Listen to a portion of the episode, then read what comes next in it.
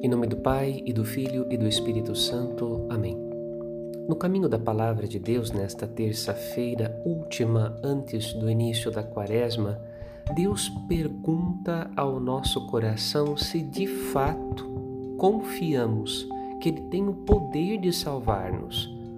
No livro do Gênesis, Deus se arrepende de ter feito o homem sobre a terra. Num primeiro momento, parece-nos que Deus se arrependeu de criar-nos, mas uma leitura mais atenta nos coloca diante do lugar da criação e não apenas do ser criado. Isto é, será que se Deus tivesse criado o ser humano em outro lugar, por exemplo, no mundo dos anjos, o homem não teria sucumbido ao veneno da serpente? Seria o homem e a terra incompatíveis?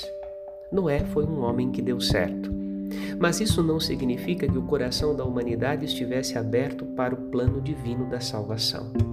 Menos ainda que confiasse completamente no amor misericordioso do Senhor.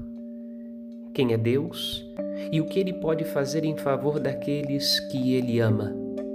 No fermento dos fariseus há desconfiança e duplicidade de coração que os impede de ver a Deus.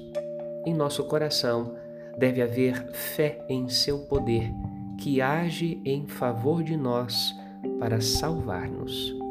Deus ilumine seu coração neste início de Quaresma. Padre Rodolfo.